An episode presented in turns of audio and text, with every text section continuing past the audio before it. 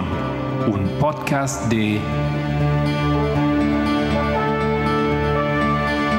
El Librito. Hola, mi nombre es Solange Arabuz. Y yo soy Marco Barrios y hoy es lunes el 18 de septiembre.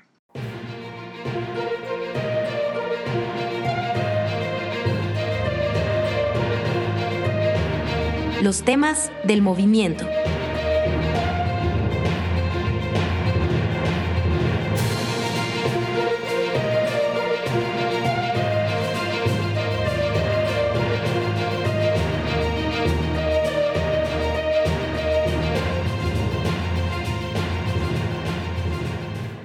Bueno, Solange, entonces eh, cuéntame en dos palabras de qué vamos a hablar hoy.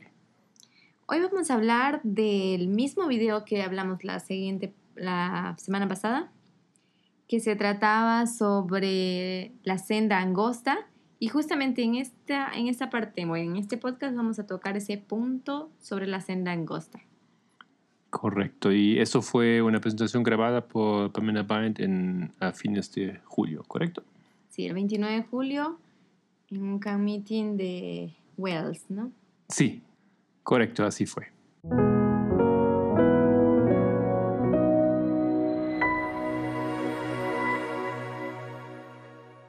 Muy bien, entonces en esta presentación Pamela responde a tres preguntas. Ya hemos tocado la primera y vamos a la tercera pregunta, que es acerca de la visión de la, la primera visión de Elena White, que era la visión de la senda donde hay una luz que guía al, pueblo para llegar a la Santa Jerusalén. ¿Correcto? Y la pregunta era... Bueno, la, la, pregunta fue planteada de la siguiente manera. Si nosotros, bueno, vamos a hacerlo de, de esa forma. La pregunta tiene una referencia a un video que Parminda había grabado en algún otro momento, donde él dice que dentro del movimiento hay algunos que han caído eh, de la senda, la estoy parafraseando por cierto, han caído de la senda em, y han caído a un mundo de oscuridad y no se han dado cuenta. Entonces, en base a esa pregunta,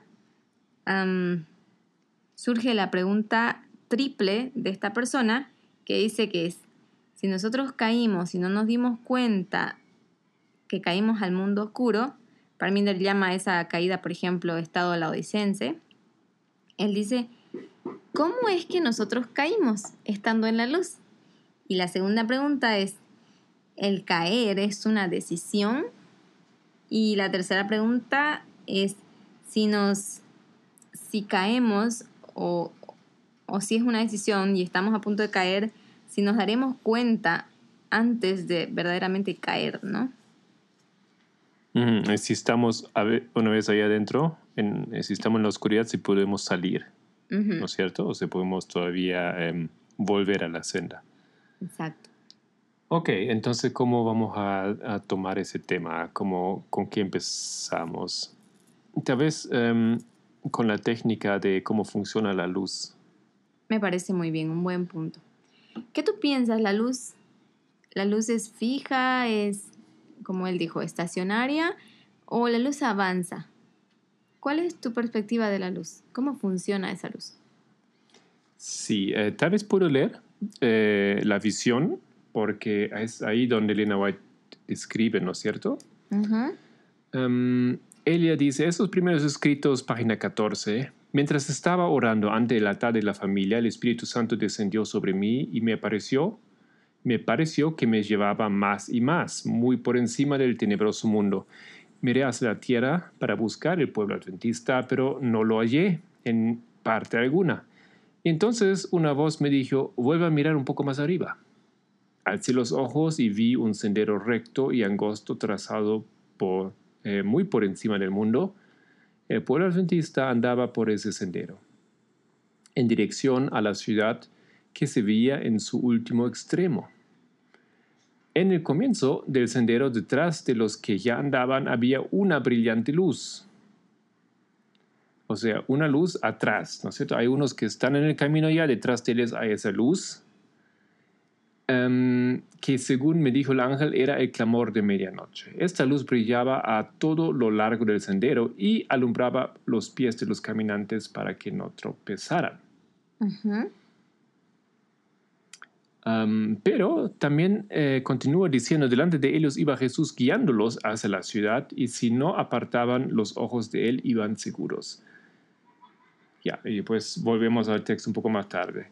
Entonces, tenemos aquí una situación donde tenemos la luz de atrás, que, que, es larga, que es fuerte, que da básicamente hasta el final del camino, pero al mismo tiempo vemos la necesidad que Jesús se mete con el grupo y les guía.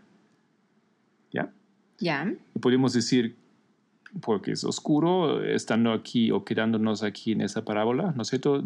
Entonces él tiene otra luz en la mano seguramente para guiar al pueblo. Otra luz o él es la luz, ¿no? O él es la luz, ¿sí? Ok. Exacto. Eh, ¿Por qué? ¿Por qué necesitamos entonces dos luces? A ver, tal vez la primera pregunta vamos a responder. ¿Cómo es la primera luz? ¿Cómo funciona? Bueno, como aquí tenemos esto en esa visión, es el clamor de medianoche. Y nosotros lo hemos ubicado en la historia, el clamor de medianoche. Y en toda la lógica de, lo, em, de, la, de la luz profética, entendemos que esto funciona sobre una línea.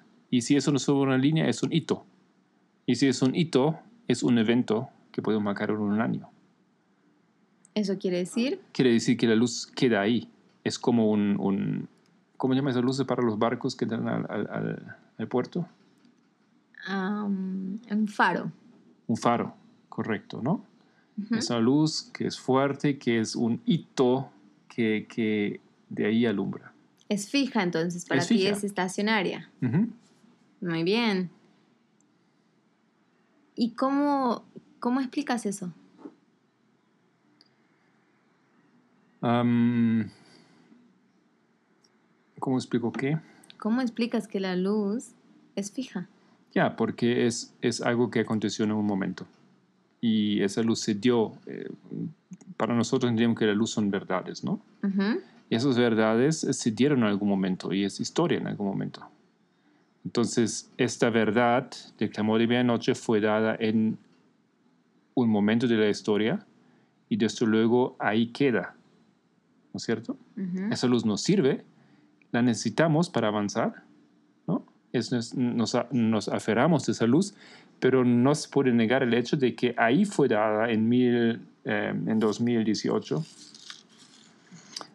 y es ahí, o sea, queda ahí, ¿no es cierto? No, no lo podemos decir, bueno, esa luz viene en 2020 porque no, fue dada en ese momento.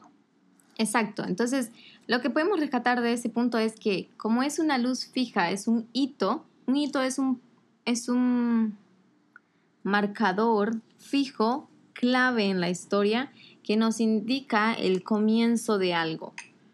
Pero fíjate, ¿cuál es la función de esta luz? Esa luz, em, obviamente, es como unidireccional. ¿no es cierto? Porque marca el camino hacia adelante, hacia la meta. Solamente alumbra hacia adelante. Ajá. Ok. Sí, no alumbra para atrás esa luz. Bueno, yo tal vez voy a discordar en eso. Yo creo que la luz... A ver.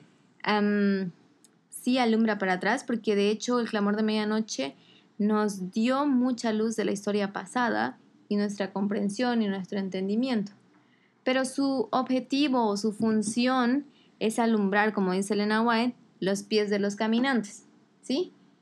Entonces, su enfoque está ahí, pero es una luz que como toda luz no solamente está enfocada hacia un objetivo, sino que tiene, tiene también otra función. Como tú dijiste, el, faro, el faro no solamente alumbra hacia la vista al mar, también alumbra al otro lado, se la puede ver desde atrás, ¿no? De lo contrario, solo se la vería del frente. Claro, pero también tengo, tiene su límite esa analogía, ¿no? Porque la luz del faro es como da vuelta, 360 grados, todo el tiempo se mueve y alumbra alrededor suyo en todas las direcciones. Yo tengo entendido que esa luz no, eh, la palabra no lo, eh, la visión no lo explica, ¿no? Dice alumbra hasta las, el camino a la ciudad. Entonces es como simplemente como una luz fuerte que se monta ahí y de ahí en adelante. Pero en la lógica de la luz, la luz eh, pierde intensidad a lo largo de la distancia. Entonces lo que yo pienso que hay que tomar en cuenta, y eso es importante para entender esa, esa visión, la luz es fuerte al comienzo, pero más adelante no es suficiente. O sea, tú dices que la luz del clamor de medianoche con el tiempo se va a ir disipando, va a ir disminuyendo. Sí, eso es en la, en la lógica de la analogía, ¿no? La luz pierde fuerza con el tiempo. no sé, no veo ese punto en la analogía. Explícame cómo tú si lo tú ves. pones una lámpara hacia una dirección, a 5 metros te alumbra fuerte el camino. A 100 metros cómo es una luz. Pues menos, supongo, débil. Ah, solamente a eso me refiero. Y eso es parte de la naturaleza. Y también, en realidad, aplicado, no necesita ser tan fuerte más adelante, ¿no es cierto? Porque si tú tomas el camino al comienzo, te encaminas en la dirección correcta, ya sabes por dónde va el camino, solo tienes que continuar recto. ¿no es cierto? No tienes que parar y dar vuelta a la izquierda o a la derecha. Entonces la función está en caminarte una vez al comienzo donde, donde no sabes dónde ir, pero más adelante en realidad no hace falta. Pero em, lo que entiendo es, si los seres humanos, el ser humano tiene una debilidad, tiene debilidades y después, o sea, a lo largo del tiempo, pierde, puede perder un poco el coraje o la esperanza o la convicción o no sé qué. No entiendo tu punto. Tal vez tratas de cerrarlo un poco para mí. Mm. No sé qué parte no entiendes porque la, algo, algo que no, no, no le sigues en esa idea de la fuerza de la luz. Eso es bastante claro, ¿no? La luz es fuerte al comienzo, más adelante no es tan fuerte. Es cierto, eso, eso lo entiendo, pero creo que en nuestra experiencia dentro del movimiento, la luz del clamor de medianoche para nosotros sigue en aumento. O sea, porque si tú miras los hitos, el clamor de medianoche es ¿qué hito? Es aumento de conocimiento.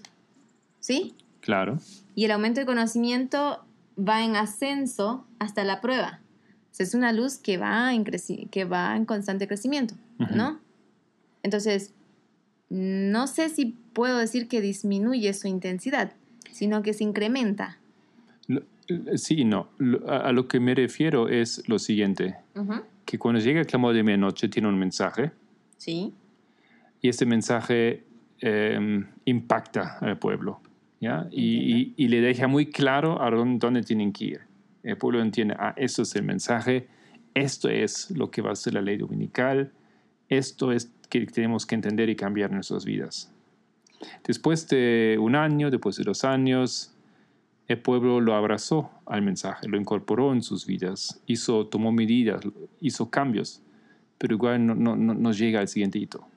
En ese sentido digo como que en las cabezas, en los corazones pueden surgir preguntas de, bueno, ¿y ahora qué? ¿no? El clamor de medianoche, ¿dónde está? Ya, ya fue, digamos, ya, ya, ya lo entendemos, ya lo incorporamos, ya lo practicamos. Entonces, y los pasos ya tal vez no son tan firmes, tan fuertes como estaban al inicio. Entiendo, pero, o sea, eso suena lógico lo que tú dices y comprendo tu punto, pero creo que em, no es correcto decir que lo entendimos porque precisamente eso consiste la luz del aumento de conocimiento, ¿no? Que va a seguir creciendo, que nos sigue dando más entendimiento, más comprensión. De hecho, alumbra nuestros pies, no alumbra la mente, alumbra los pies, ¿no? O sea, no alumbra la cabeza, como decimos, em, para ver o, el frente, simplemente alumbra los pies para que nuestros pies no tropiecen. Entonces, viviendo dentro de la analogía de la parábola, ¿no? Pero por eso existe la necesidad de que Jesús se una, porque hay parábolas que nosotros no comprendemos a plenitud y esta aparentemente por eso Parminder la toca y es lo que él destaca en el video, es que no es una parábola que fue comprendida bien con nosotros. Por eso es necesario que Jesús camine delante de nosotros como guía. Y la única seguridad de mantenernos en ese camino, a pesar de tener la luz del clamor de medianoche guiando nuestros pies, em, teníamos que tener la vista puesta en, en Jesús. ¿Y qué es lo que Jesús hace? Lo que Jesús hace es irnos explicando y alentando también. Pero ¿no? dentro de la, de la lógica de la, de la visión, lo que tú dijiste al comienzo, que Él es una luz. Ya, sigue, sigue alumbrando la, la mente de las personas, pero a base de la luz, Está bien, pero es una luz, ¿no es cierto? Es Ajá. una segunda luz. Eh, Es una segunda luz que está en armonía, que refleja la primera luz, por supuesto. como tú dices, es una segunda luz. Y como es una segunda luz, nos damos cuenta que la primera luz, aunque es de gran ayuda al clamor de medianoche, no ha sido comprendida. Se necesita una segunda luz para poder ser comprendida, explicada y, y adaptada, a, interiorizada para nosotros, se puede decir. En la técnica o técnicamente, la primera luz no progresa. La primera luz está fija, hemos dicho. Técnicamente, la segunda luz que va con Jesús a lo largo del camino progresa. Entonces tenemos dos funciones diferentes. ¿Sí? pero dos son luz, ¿no es cierto? Entonces, lo que la, por eso yo dije, es la primera luz con el tiempo va disminuyendo, pero eh, por eso está la segunda luz. La, la segunda luz eh, sigue dando luz y es ese el, el progreso de la luz, el, el- el desarrollo del mensaje, la continuación del mensaje La comprensión, diría. la comprensión del mensaje, ¿ya? Porque eh, igualdad es una cosa, pero después entender qué es la igualdad en todos los sentidos, en cada rincón, en cada detalle de nuestras vidas, eso es otra parte, ¿no es Ujú, cierto? Exacto. Entonces, en, en ese sentido creo que no veo que es como no estamos en armonía ahora en, en- en nuestra comprensión de esto. Ya, por eso, por eso me, me preocupa un poco el concepto de que la luz del clamor de medianoche se desvanece, porque en realidad, como es nuestra, nuestra mm, alumbra nuestros pies, es la luz de guía, de nuestra guía, esto em, en la en la mm, parábola que Elena White nos plantea, en esa analogía, nos muestra que es como un principio que debemos entender y seguir. Entonces ese principio, el momento que nosotros lo perdemos, pues nuestros pies pueden tropezar. Sí, tal vez Pamela no use la palabra en, en- en su discusión que, em, ¿qué dije yo? Que te preocupaba que la luz disminuye, ¿no? Sí. Pero él usa la palabra no suficiente. Él, él llegará a la conclusión que la primera luz no es suficiente. Em, y yo simplemente trataba de ponerlo así en palabras técnicas, ¿no? De, de la, de, la, de la visión. Si tenemos esa imagen de una luz, bueno, así funciona, Eso, ¿no? Eso creo que lo entiendo, pero creo que em, es importante que podamos eh, em, usar un lenguaje correcto, porque es, es muy fácil como perderse, ¿no? Em, la interpretación puede perder su, su sentido o, o la parábola puede perder el sentido original, ¿no? Por eso estamos siendo un poco celosa con el término. Muy bien. Entonces tenemos dos luces, eh, resumiendo. Em, dos luces. Una es eh, fija y la otra es progresiva. Pero es la combinación de las dos luces que mantiene a salvo al pueblo que se mueve a lo largo del camino. Exacto, estoy muy de acuerdo.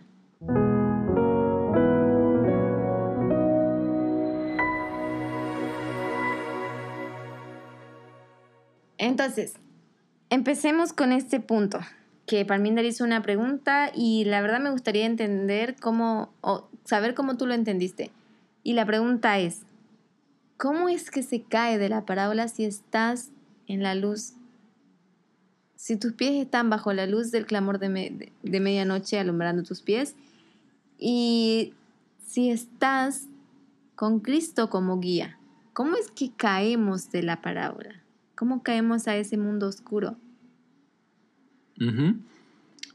Yo dije antes que quería continuar le- leyendo la, eh, la visión y ahí donde terminamos continúa. Otros negaron temerariamente la luz que brillaba tras ellos, diciendo que no era Dios quien los había guiado hasta ahí. Pero entonces se extinguió para él la luz que estaba detrás y dejó sus pies en tinieblas, de modo que tropezaron y perdieron de vista el blanco y a Jesús.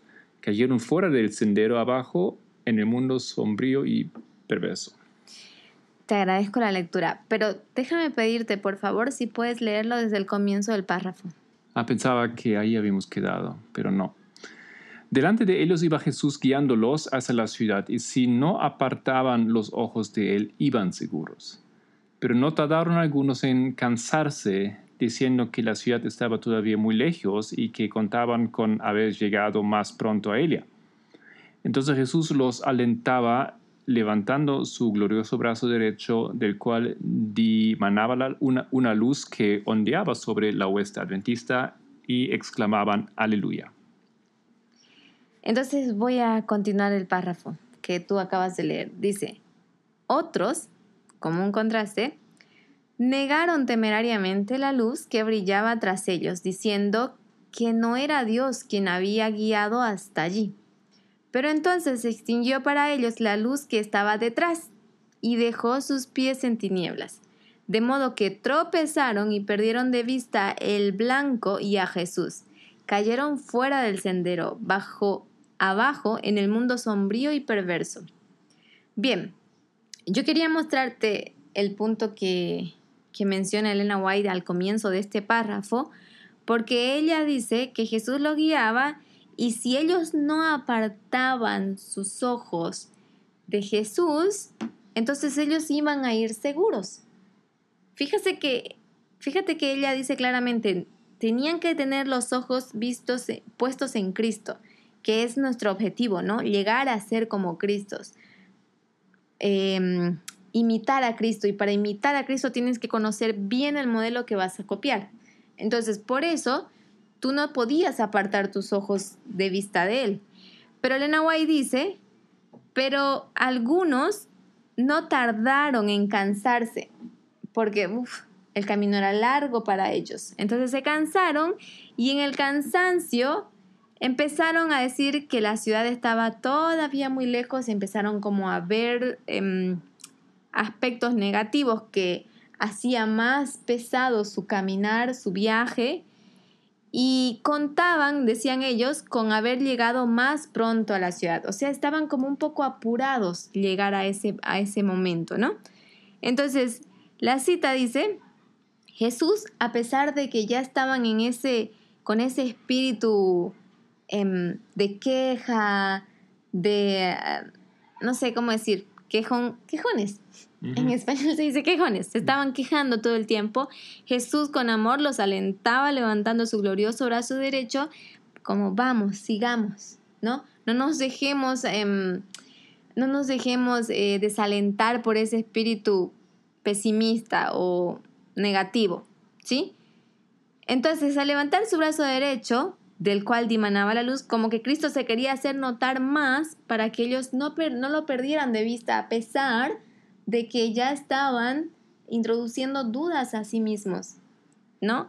Entonces él dice, em, del, del, brazo de Jesús dimanaba una luz que ondeaba sobre la huesta adventista y exclamaban aleluya. Pero otros, mientras Jesús, mientras Jesús alentaba a aquellos que estaban introduciendo dudas a sí mismos, otros ya habían negado temerariamente la luz que brillaba tras ellos, diciendo que no era Dios quien los había guiado hasta allí. Entonces aquí queda claro que Jesús sí tenía una luz en la mano también. Sí, que Jesús, ah, y cada que levantaba el brazo como que había más luz que la que él mismo mm. emanaba también, ¿no? Una que, que los que estaban más lejos o que los que estaban desalentando podía alentarlos. Y eso es interesante. Pero otros, mientras había esa luz, otros ya negaron, negaron temerariamente la luz que brillaba detrás de ellos. ¿Y qué pasó? No, fíjate que la luz de Cristo no se apaga. Ellos no se quedan en tinieblas, pero se apaga la luz de sus pies. ¿Y qué mm. pasa si se apaga la luz de tus pies? Tropiezan. Y exacto. Y cuando haces un tropiezo, ¿qué pasa contigo? Ya no ves la luz, ¿no? no solamente no ves la luz que, que alumbraba tus pies, sino que como cualquier reacción natural, tus ojos voltean a ver en qué te tropezaste. Mm. Y al voltear tus ojos a ver en qué te tropezaste, Las, eh, Perdiste a Jesús. Sí. perdiste de vista a Jesús. Y al ver que tú perdiste de vista a Jesús, pues esto es lo que te saca del camino. Porque después no lo encuentras. Y después ya, ajá, muy bien, sí, funciona muy bien. Log- eh, Interesante que son, son dos reacciones que se ven aquí, ¿no? Ujú. Unos se cansan y otros llegaron ya a conclusión. En el primer grupo, eso que se cansa todavía deja, deja convencerse por Sí. Jesús, ¿no? Ellos están dispuestos todavía. Ellos tienen sus problemas, digamos, con el clamor de medianoche, podemos decir, ¿no? Ujú. Ese es difícil, eh, eh, se dan cuenta que falta mucho todavía. Tal vez podemos decir que, que, bueno, el, el pueblo tiene que reconocer que hay un mensaje que, es, que hay que poner en práctica, que hay muchas cosas todavía, ¿no es cierto? Muchas cosas que entender.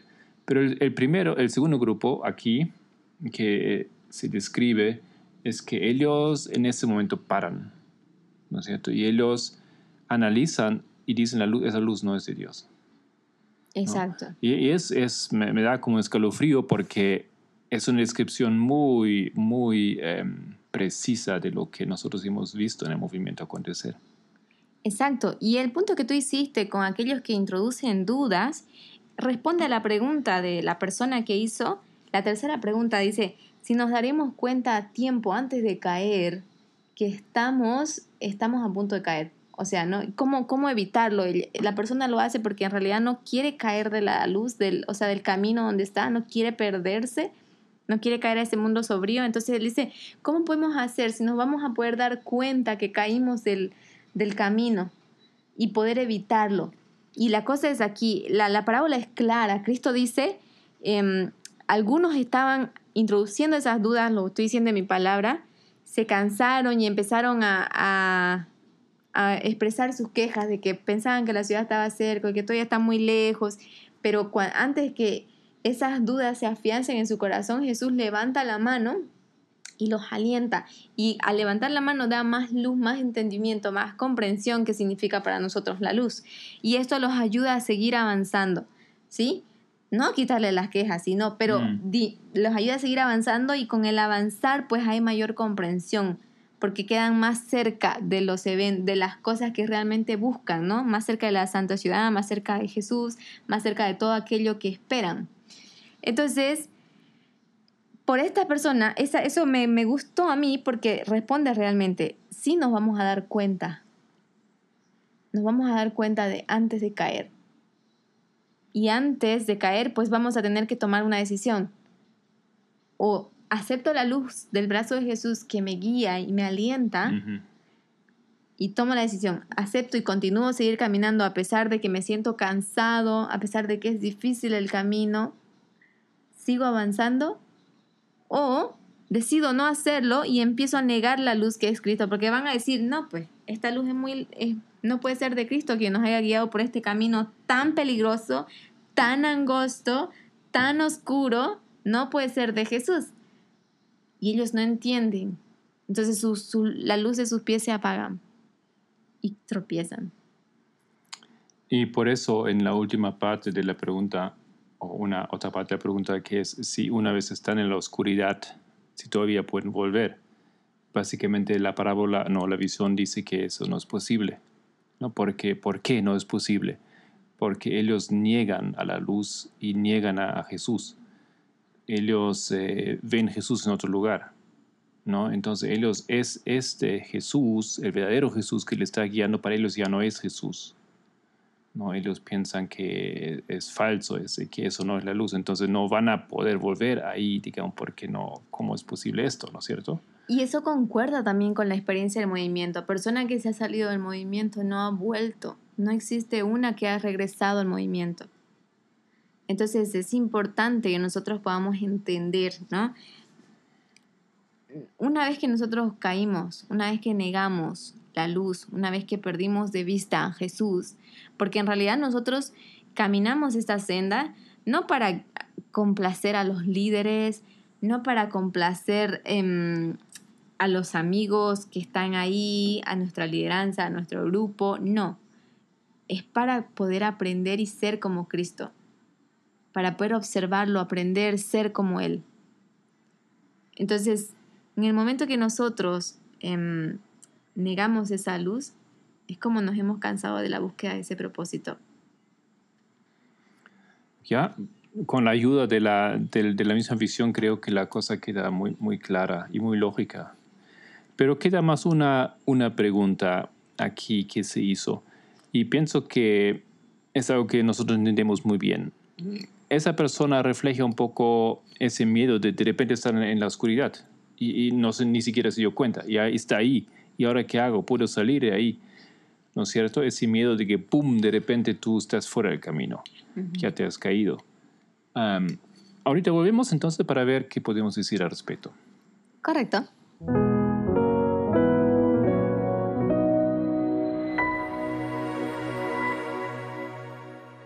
Bien, entonces respondiendo a la pregunta que tú haces, antes me gustaría hacer ese, ese énfasis de por qué Parminder llamó a, ese, a esa caída del camino el estado laodicense, porque el estado laodicense no entiende, ¿no?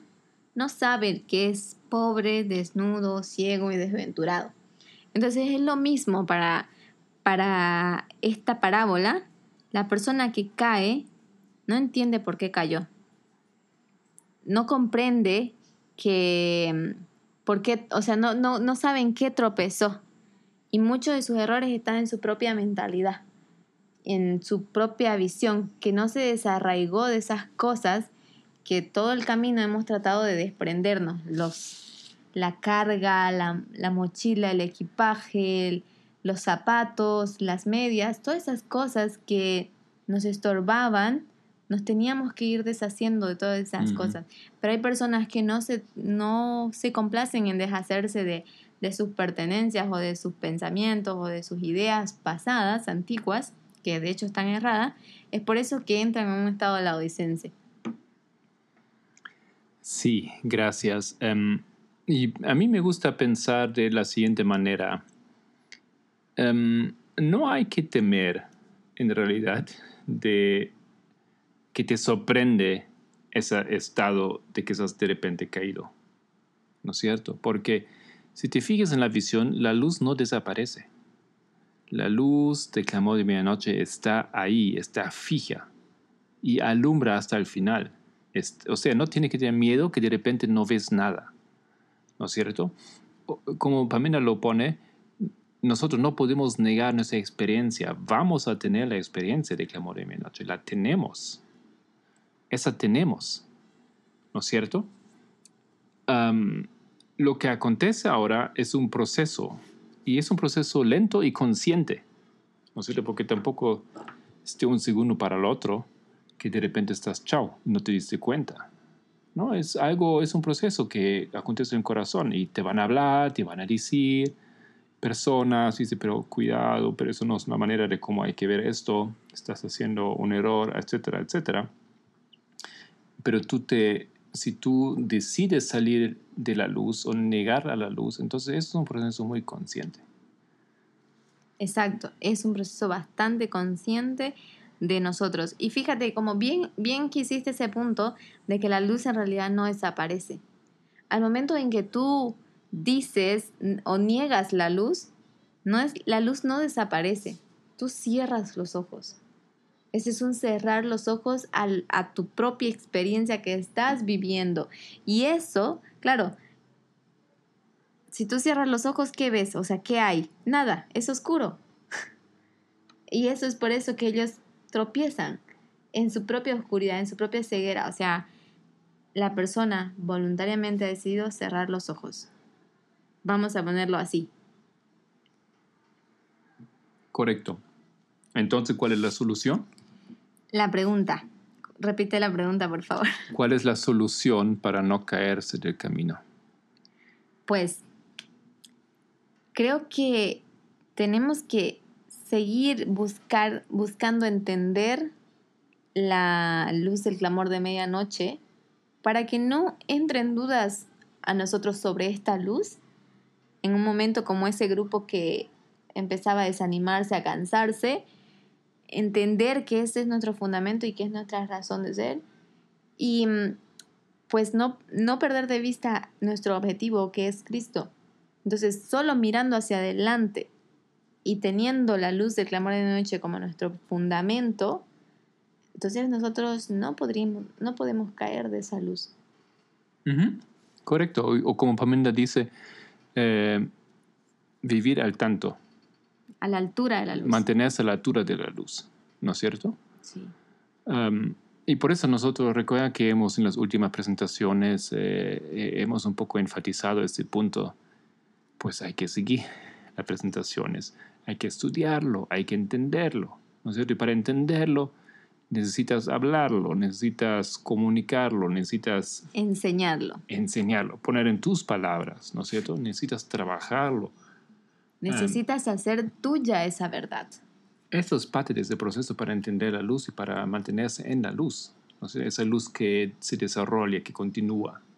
Claro, porque una de las grandes dudas que surge en la mente de las personas o en la mente de cada uno de nosotros es que, a ver, ¿Es así las cosas realmente como son, como nos las dijeron? ¿O simplemente estoy siguiendo una persona? Que ese es una de las, de las, de los ataques más em, fuertes, consistentes y permanentes dentro del movimiento de parte de otras personas que salieron o de la iglesia, que, vienen de la iglesia o del mundo, digamos, ¿no?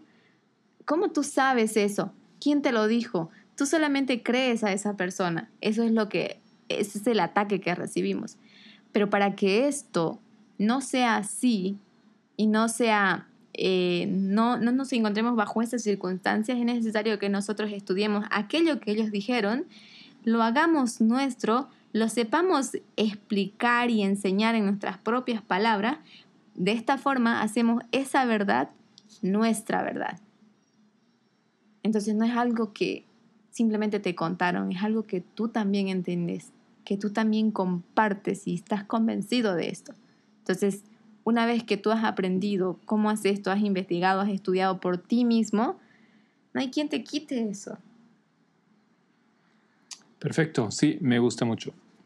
Creo que es algo que podemos entender em, si nos eh, recordamos de nuestro mismo proceso de educación, ya sea académico en la escuela, ¿no es cierto?, donde tenemos a veces que defender conceptos, explicar conceptos de otros autores, ¿no? Y uno a veces lo memoriza y lo explica, pero no lo entiende muy bien, ¿no es cierto? Al no ser que uno realmente lo se, se, mete dentro del tema o se, lo, absorbe de una manera que uno ya entiende todo por qué habla así, por qué dice eso, por qué llega a ciertas conclusiones y entonces em, es tuyo el tema, lo entendiste, ¿no? Lo, vives entre, entre comillas.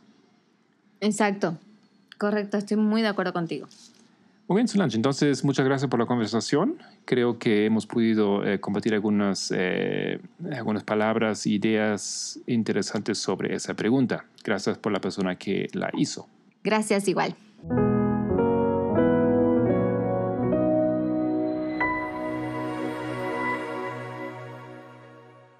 Muy bien, entonces en los temas de la semana, el viernes yo he tenido, he conducido una discusión básicamente sobre preguntas y sobre... Em, yo hice una pregunta. ¿Qué es lo que ustedes entendieron que son los temas del movimiento? Eso era en referencia a la observación de que el anciano Pamenda avanza con diferentes temas, pero los temas que él básicamente comparte con el movimiento son temas que necesitamos en este, en este momento. ¿ya? Entonces, esa idea de que estamos ahora compartiendo en ese podcast de la luz que avanza, yo creo que es justamente la reflexión de este hecho. En los temas que, que, avanzamos con, con, el, con el anciano, y no solamente con él, sino con otros presentadores también, ¿no es cierto? Eh, se refleja esa luz que Cristo tiene en la mano. Y por eso la, la urgencia de, de, compartirlo y de entenderlo y de seguirlo. Bueno, no hemos subido al, video a YouTube porque era algo así como más una discusión entre nosotros y bien. Um, después del sábado, Solange tuvo un tema sobre homofobia eh, discutiendo, compartiendo con ustedes eh, sus puntos de vista, sus experiencias y dando algunos consejos. Ahora, prontamente habrá una serie de, temas que se van anunciando. Em, el anciano Pamela todavía sigue en los Estados Unidos, pero eh, continuará ahí todavía un rato. Pero una vez vuelta en casa en, Gales, eh, habrá básicamente cada fin de semana un, mini seminario aquí y allá. Y también eh, ya le vamos a anunciar y informarnos de nuestra parte eh, también vamos a organizar uno de estos fines de semana como Ministerio Librito.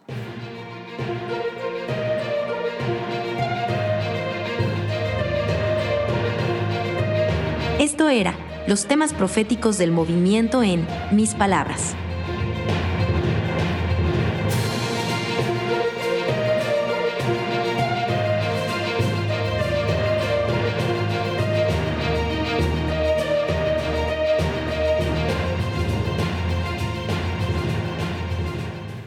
Espero que les haya gustado este podcast y les deseo un feliz comienzo de esta nueva semana. Si quiere profundizar con algunos de los temas, pues puedes encontrarnos en librito.org o en nuestro canal de YouTube, youtube.com barra el librito.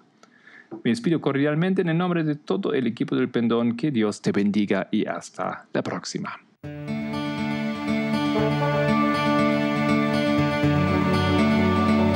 El Pendón, un podcast de El Librito.